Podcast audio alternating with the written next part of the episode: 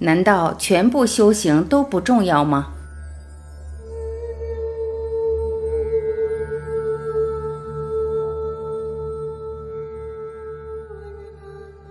修行当然有它的角色，就是因为你认为这个肉体是真的，我、你再坚实不过，所以修行还是有它的角色。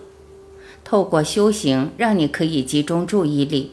透过注意力的集中或是默观，自然可以把你的念头降低，让头脑休息，达到同步。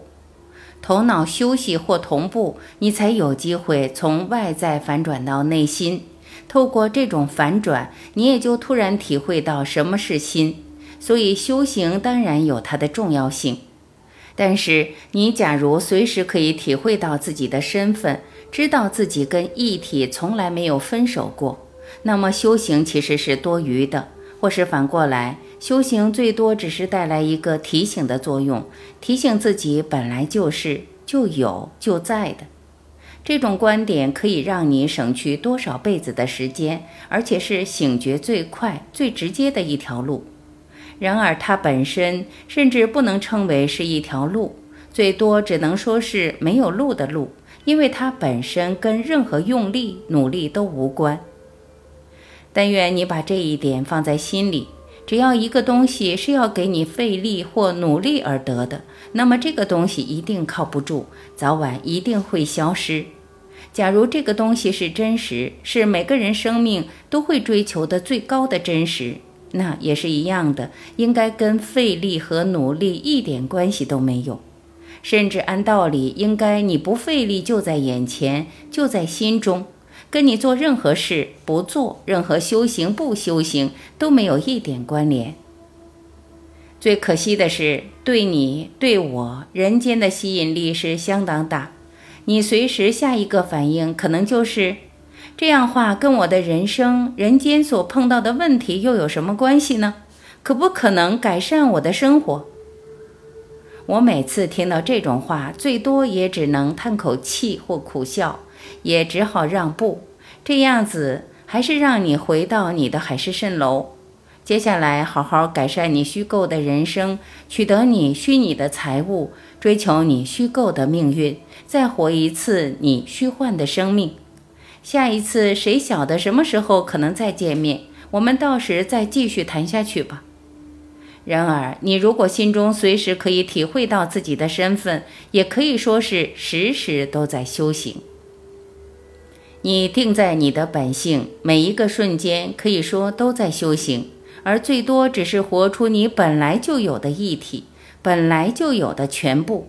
无论你在谈话、做事、开会、休息、睡觉、吃饭、上洗手间、走路、搭车、运动、聚餐、上学、读书、画画、写作、雕刻、打扫，甚至听人抱怨、处理为难的事，都可以修行。都可以随时体会到一体，你知道是一体为主，一体不动，一体圆满。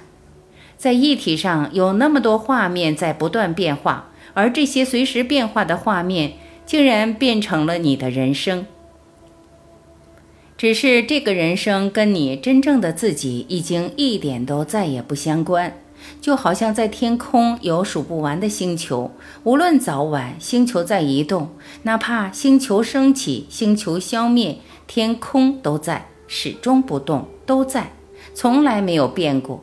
你最多只是选择放过，选择放过星球，放过天空，而接下来最多有时候透过注意力跟它合一，就是你和它合一了，你还是充分的知道，跟你真正的自己完全没有关系。讲合一其实都不正确，因为你本来就是它，它本来就是你主要的部分，只是你随时被星球的动态和这个世界的变化带走了，你的头脑只能看到这些动态的东西，也就认定只有这些东西存在，一直到要等到有一天你突然发现这些动态的东西本身是不成比例的渺小和短暂，你才突然醒过来。知道真正的自己是谁，接下来你再也不会被骗走了。在这种情况下，什么叫做修行不修行，对你这也都不重要了。虽然讲了这么多，我还是要再一次提醒你：假如你的注意力还是没办法集中，没办法得到专注，而情绪随时在起伏，把自己带走，而样样对你都还是有绝对的重要性，都再真实不过，那么你当然还是有必要练习，不断的练习，再练习。你可能还是忍不住想问：一个人懂了这些，为什么还要修行？我一样还是要提醒你，全部的修行最多也只是在准备你。你过去找到的老师、投入的方法都是刚刚好，没有什么好计较，也没有什么好后悔，都在筹备你，让你透过专注和净化走到这里。所以，刚刚好是你所需要的。一直等到你头脑可以净化，念头和情绪的起伏可以减少。而接下来随时可以宁静，这时候这本书专为最成熟的修行者所带出来的观念才会真正有所帮助。你不能小看过去不同修行法门所带来的练习，经过他们，你已经在对内心说话，希望这一生能得到一个最终的答案。这个出发点已经在你的潜意识下了一个很关键、很重要的种子。也就是那么简单，你有这种出发点，再加上决心，自然会感动宇宙，而宇宙也只能回来关怀你，为你安排一切。接下来你会找到好的老师，找到好的法门，一路带着你从人间找出一条路。当然，你现在也老早知道，这里所讲的宇宙、老师、法门，最多还是虚构的，都还是从你的头脑所延伸出来的。虽然如此，透过你的诚恳和决心，还是可以带动你完成你这一生所想完成的。